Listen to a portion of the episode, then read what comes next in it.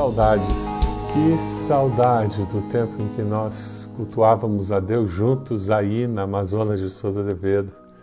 Que saudade do tempo em que nós participávamos do tempo de adoração, cantávamos juntos, ouvíamos a mensagem, tínhamos comunhão, conversávamos. Ah, que saudade dos abraços, que saudades daquele tempo.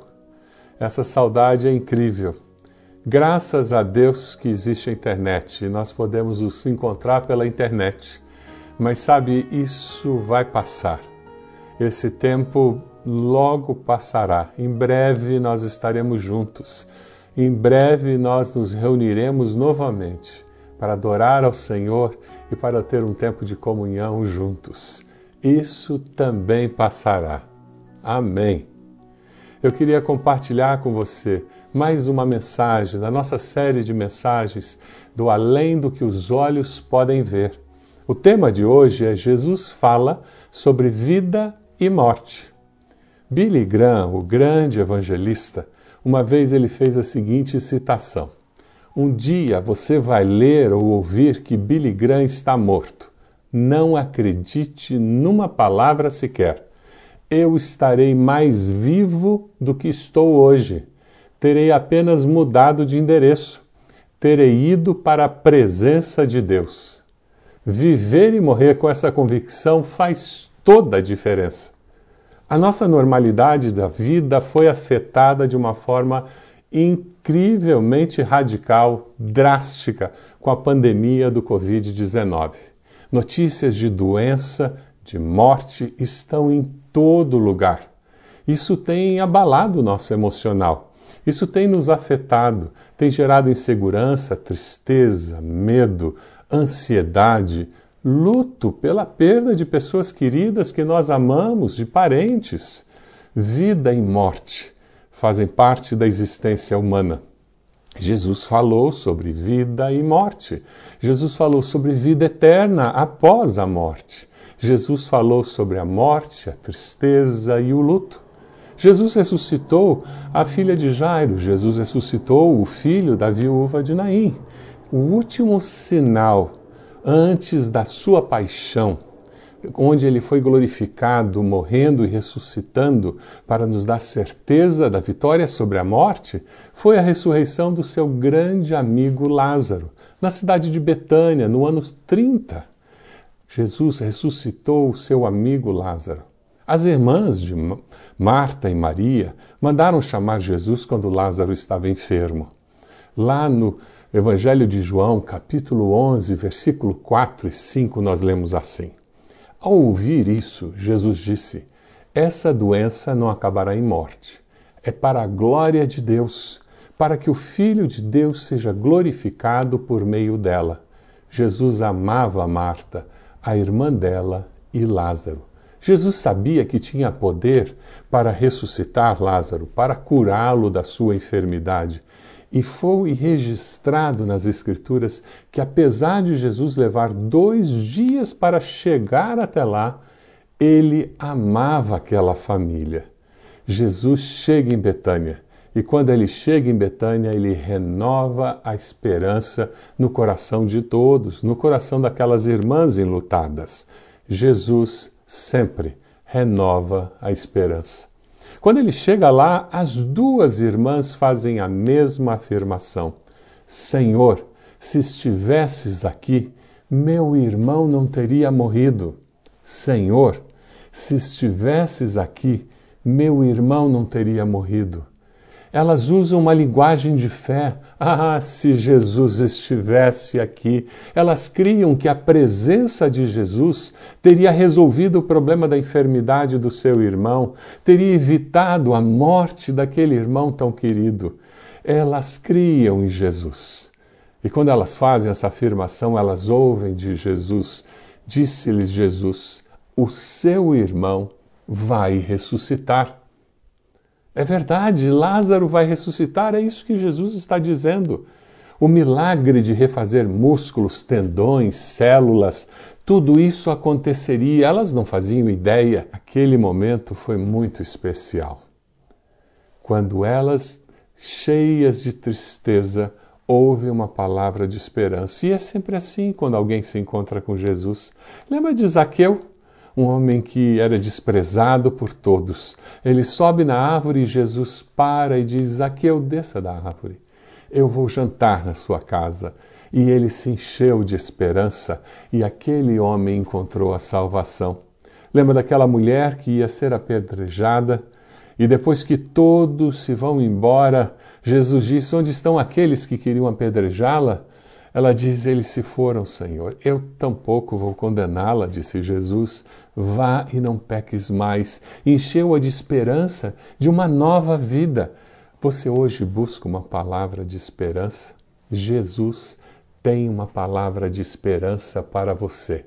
O mundo está caótico mas Jesus quer colocar esperança no seu coração de que algo melhor acontecerá. Isto também passará. Jesus transformará o caos num lugar de calma e tranquilidade. Você sempre pode esperar algo melhor na sua vida como resultado da manifestação da presença de Jesus. Sua família pode ser melhor, seus negócios podem ser melhores, a sua relação com as pessoas pode ser melhor. Você está ouvindo uma palavra de esperança vinda de Jesus. Como dizia o saudoso pastor Manuel Xavier, que foi pastor da nossa igreja, com Deus eu sou maioria. Qualquer situação sem a misericórdia de Deus é fracasso. Com Deus eu sou maioria. Jesus nos garantiu a vitória quando ele disse: Eu lhes disse essas coisas para que em mim vocês tenham paz. Neste mundo vocês terão aflições, contudo tenham ânimo. Eu venci o mundo. Quando seu coração, a sua alma, a sua mente descansam nos braços do Senhor, quando você confia no Senhor, você descobre que a paz de Cristo, que excede todo entendimento, toma conta de todo o seu ser. Eu quero desafiar você a entregar a sua luta, a sua desesperança ao Senhor e encontrar o descanso e a segurança de que com Deus você é maioria. Com Deus você pode ser um vencedor. Jesus renova a nossa esperança. Jesus vence a morte. É o que esse texto nos ensina de uma maneira muito linda o seu irmão vai ressuscitar e ela responde: Eu sei que ele vai ressuscitar. Na ressurreição do último dia, ela ouve Jesus com os paradigmas que ela tinha na mente dela, com o que ela conhecia, do que era ensinado pelos judeus, de que um dia todos, bons e ruins, pessoas que amavam e temiam a Deus e pessoas que não amam e temem a Deus, ressuscitariam. Ela pensava naquela grande ressurreição que era ensinado pelos judeus. E ela a, fala sobre essa ressurreição e Jesus diz: Não, Marta, você não está me entendendo. E Jesus aproveita aquele momento para falar da vida eterna de todo aquele que nele crê. Jesus nos ajuda a compreender verdades mais profundas nos momentos de dor.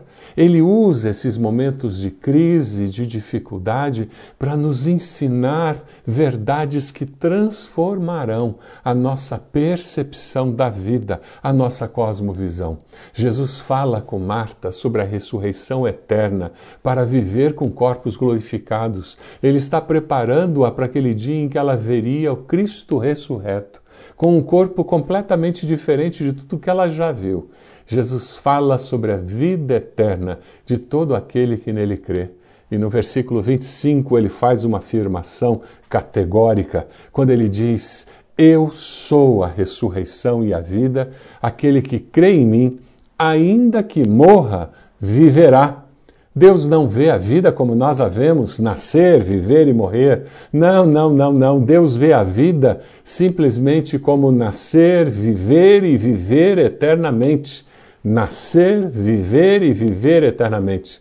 A morte é simplesmente uma passagem desta vida para a vida eterna. Você tem essa certeza? Você vive com essa segurança? Jesus disse no versículo 26: Quem vive e crê em mim não morrerá eternamente. Você crê nisso? Quem nasce uma vez morre duas vezes: morre fisicamente e morre espiritualmente. Mas quem nasce duas vezes, nasce da carne e nasce no espírito, aceita Jesus como Salvador, além de nascer fisicamente, nasce espiritualmente pela fé. Quem nasce duas vezes morre apenas uma vez, fisicamente, porque vive e vive eternamente. F. F. Bruce faz uma afirmação preciosa quando ele diz: A vida que morre acabará, a vida que é eterna prevalecerá. A vida que morre acabará, a vida que é eterna prevalecerá.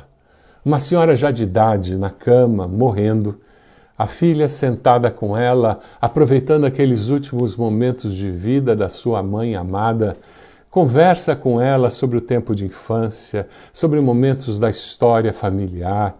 Elas falam sobre aqueles momentos na juventude, na vida adulta. Elas conversam sobre várias experiências que elas viveram juntas e conforme a filha percebe que o fim está chegando para sua mãe, ela pergunta: "Mamãe, o que a senhora acha que Jesus está fazendo agora?"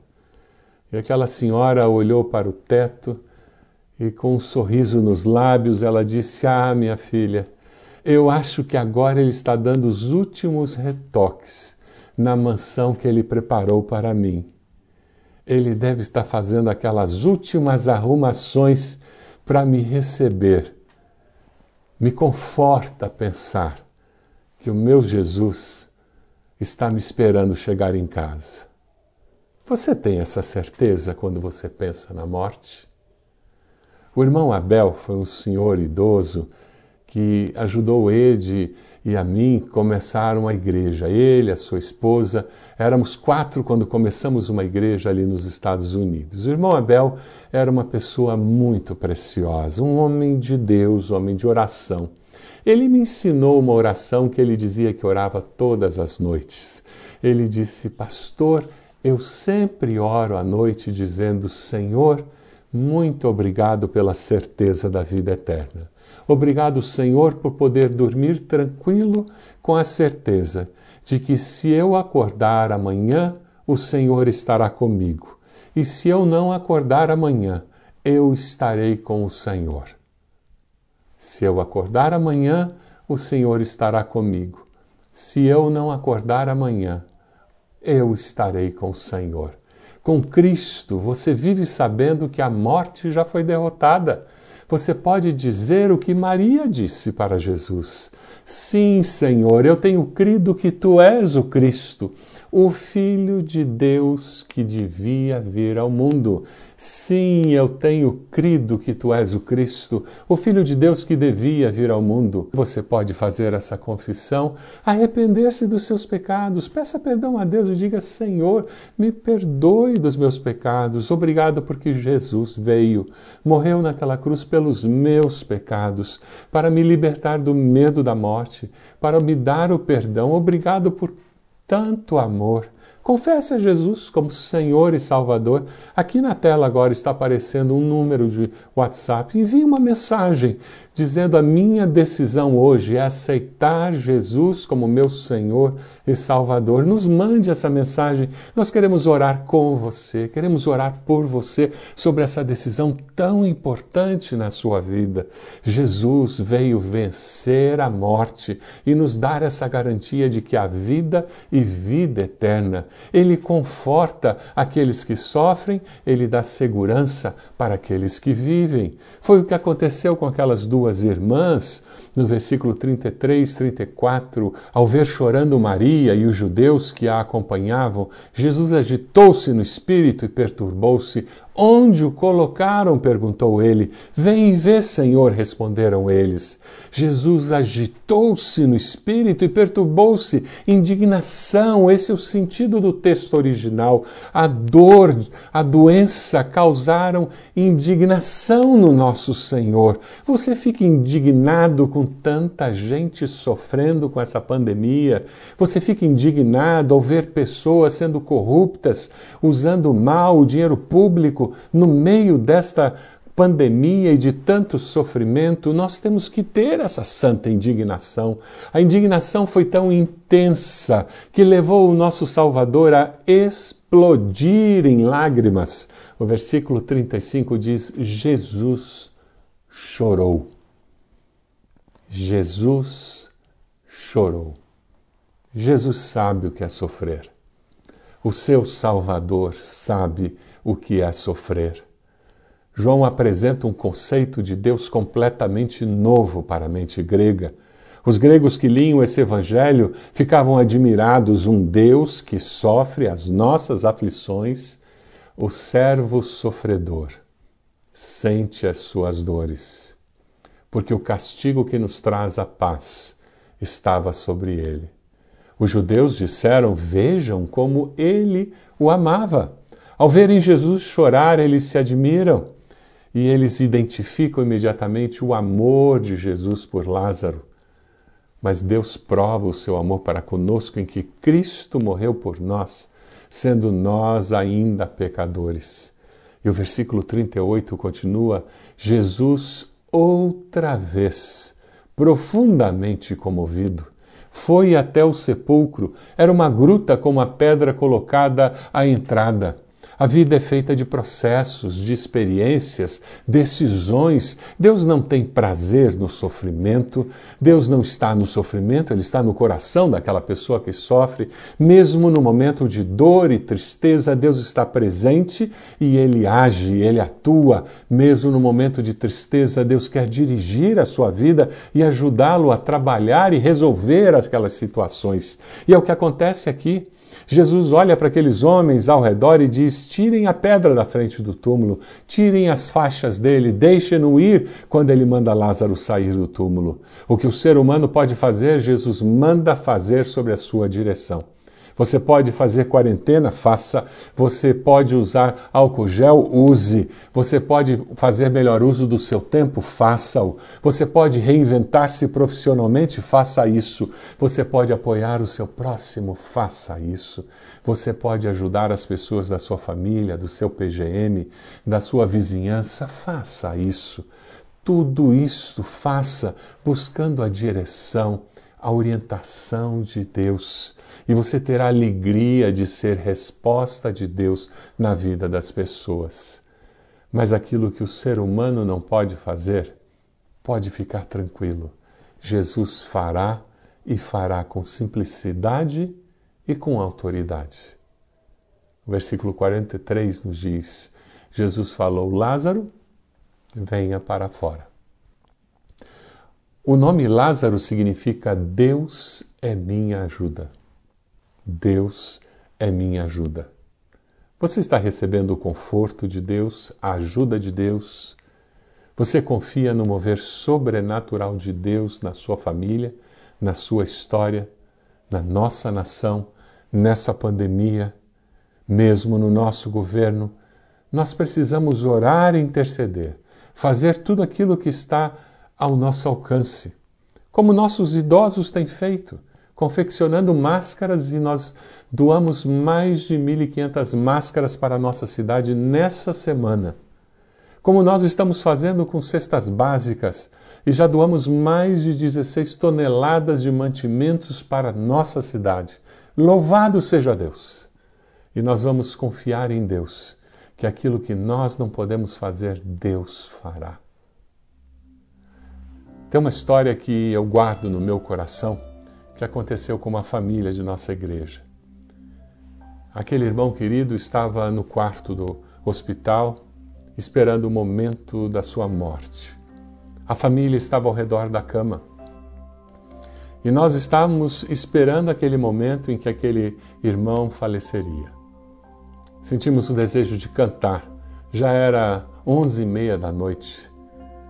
Quando eu perguntei para o cunhado se nós poderíamos cantar, ele disse: Claro, podemos. Ele não respondeu como médico, ele respondeu como cunhado, como irmão em Cristo. E eu perguntei de novo: Mas será que tem problema no hospital? Ele disse: Deixa eu perguntar para a enfermeira-chefe. E eh, ao perguntar para aquela enfermeira-chefe, ela disse: Se cantar baixinho, pode. O... Só tem uma pessoa no quarto do lado e ele é bem compreensivo. E foi isso que nós fizemos.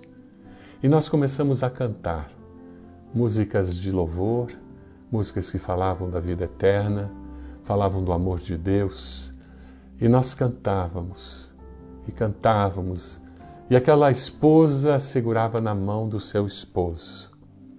Até que depois de algum tempo cantando, aquele cunhado olhou para a esposa e disse: Ele já se foi. E nós paramos de cantar. E aquela irmã querida, agora viúva, disse: Eu quero orar. E que oração bela que ela fez, agradecendo pelo esposo que Deus tinha dado, agradecendo pela família, pelos filhos. Que momento precioso aquele. E logo depois da oração dela, eu tive o privilégio de orar, agradecendo por aquela família, por aquele momento e pedindo o conforto dos céus.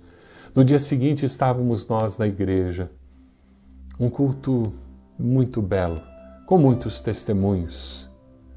Uma das coisas que Deus colocou no meu coração e que fez parte da palavra que eu dei naquele culto foi o seguinte: eu disse, nós estávamos todos cantando e em determinado momento o Carlos percebeu que não eram mais as vozes deles pois estavam mais afinadas.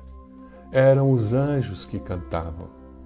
E não era mais a mão da esposa que ele estava segurando, mas a mão do próprio Senhor Jesus, o recebendo em casa.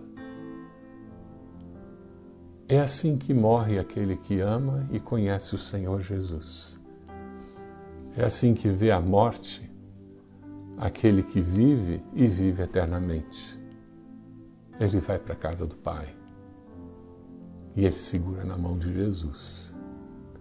Jesus chorou e ainda chora com as nossas dores, mas no luto Jesus dá o consolo. Eu creio que Jesus conhece as minhas dores e me consola. Você pode dizer isso? Eu sei que Jesus é o meu grande consolador. Muitos dos judeus que viram tudo aquilo que aconteceu eles creram em Jesus. E eu queria desafiar você a hoje entregar sua vida a Jesus, mandar uma mensagem para nós, o telefone está aí na tela, e dizer: Eu creio em Jesus, eu volto para o Pai, eu aceito Jesus. Quem sabe você está longe da casa do Pai você já conheceu Jesus um dia na sua vida, mas hoje você está dizendo: Eu retorno para os caminhos do Pai, eu preciso do conforto de Jesus, eu preciso da segurança da vida eterna que só Jesus pode dar. Eu quero isso, eu preciso dessa segurança. Você pode fazer isso? Eu queria desafiar você a dizer: Eu creio que Jesus mudará a minha vida para melhor. É por isso que eu me entrego a Ele. Eu confio no Senhor de todo o meu coração. Eu queria orar por você agora. Você pode fechar seus olhos? Senhor Jesus, nós te damos graças pela segurança que nós temos, a certeza de que nós temos de que a vida e vida eterna em Cristo Jesus. Nós te damos graças, Senhor, porque o Senhor foi aquele que morreu naquela cruz para nos dar perdão dos nossos pecados e ressuscitou para garantir que existe vida e vida eterna. Nós te damos graças porque o Senhor Jesus é a ressurreição e a vida, e todo aquele que nele crê, ainda que morra, viverá e viverá eternamente. Obrigado porque o Senhor nos conforta e o Senhor nos dá certeza de vida eterna. Eu te agradeço por esses que entregaram sua vida ao Senhor hoje, esses que mandaram essa mensagem dizendo: Eu aceitei a Jesus hoje. Ó Deus, confirma com teu Santo Espírito essa decisão.